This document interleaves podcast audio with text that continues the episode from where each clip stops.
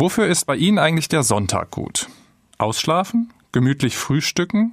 Faulenzen? Aufräumen? Netflix-Serie schauen? Ein Ausflug machen? Kaffee und Kuchen? Gottesdienstbesuch?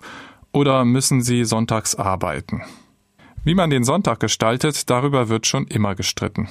Einmal heilt Jesus am jüdischen Feiertag am Sabbat einem Mann seine verkrüppelte Hand. Einige strengen Juden regen sich darüber auf. Am Sabbat soll man nichts tun. Für Jesus aber ist klar, am Feiertag darf man Gutes tun. Doch was ist gut? Was soll man am Sonntag tun, was nicht? Die einen sagen, das Bruttosozialprodukt fördern, die Wirtschaft per Einkaufsbummel ankurbeln. Sie wollen die Sonntagsruhe abschaffen. Demonstrieren, meinen die anderen. Fußball schauen und auf der Couch liegen wieder andere. Zeit für die Familie haben, für mich oder für den Verein oder den Gottesdienst. Ich glaube, bei Jesus gehört zum Feiertag dazu, dass man sich selbst etwas Gutes tun kann und soll. Aber genauso gehört es dazu, auch für andere zu sorgen.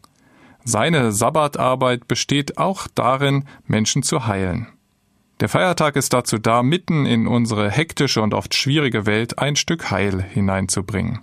Heil für mich, wenn ich mal richtig Pause mache.